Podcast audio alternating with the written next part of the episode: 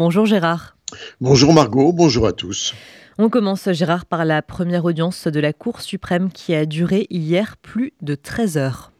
En effet, les débats se sont déroulés à Jérusalem entre les 15 juges de la Cour suprême et l'avocat sollicité par la coalition pour défendre des aspects très controversés de la réforme judiciaire conduite par le ministre de la Justice, Yariv Levin, au nom du gouvernement.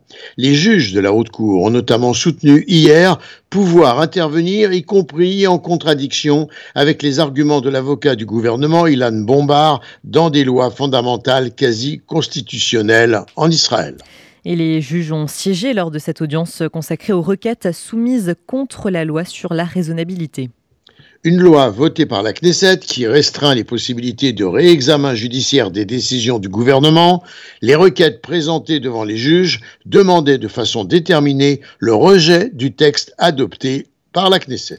Et alors, qu'est-ce qui permet, Gérard, à la Cour d'affirmer qu'elle a bien la légitimité pour remettre en question euh, des lois fondamentales ou des amendements à des lois fondamentales?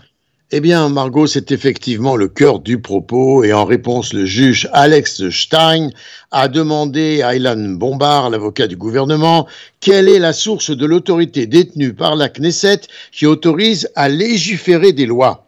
La réponse est venue naturellement dans l'entourage du juge et immédiatement, c'est clairement la source originale de cette autorité, laquelle est représentée par la déclaration d'indépendance de l'État d'Israël proclamée par David Ben Gurion en 1948, ajoutant que dans la mesure où la déclaration d'indépendance définit Israël comme un État juif et démocratique, la Knesset n'est pas autorisée à légiférer des lois, même des lois fondamentales, qui seraient susceptibles de porter atteinte justement au caractère juif ou démocratique du pays. Et si la Knesset est ainsi limitée dans sa capacité à approuver des lois fondamentales, on fait remarquer les mêmes juges, eh bien cela signifie que la Haute Cour est en réalité habilité à réexaminer ces législations particulières. L'avocat Ilan Bombard s'est opposé aux juges et à leurs arguments, s'appuyant sur l'idée que les signataires de la déclaration d'indépendance n'avaient pas été élus et qu'il était impensable de dire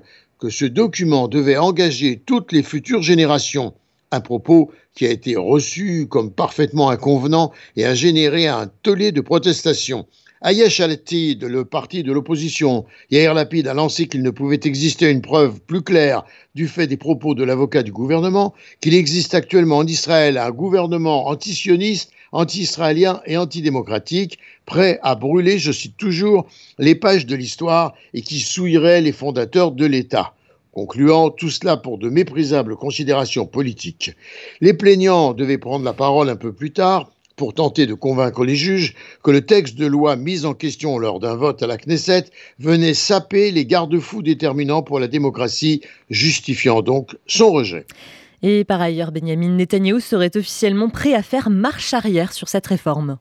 Le Premier ministre a affirmé que ses partenaires les plus radicaux, en tout cas, ne torpilleront pas un éventuel accord sur la refonte, pour lequel il s'affirme déterminé à épuiser toutes les possibilités pour y conduire, précisant qu'il souhaitait un large accord concernant les projets de son gouvernement et de remanier le système judiciaire israélien.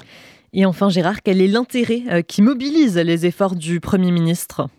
Eh bien, il l'a évoqué lui-même à plusieurs reprises. C'est l'avancée d'une possible normalisation avec Riyad, donc en Arabie Saoudite. Elle impliquerait un apaisement politique intérieur, des concessions aux Palestiniens et l'imposition d'un calme relatif en Cisjordanie.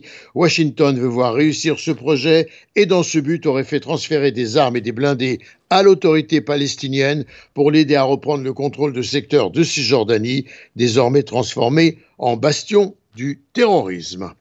Gérard Benamou en direct de Tel Aviv pour RC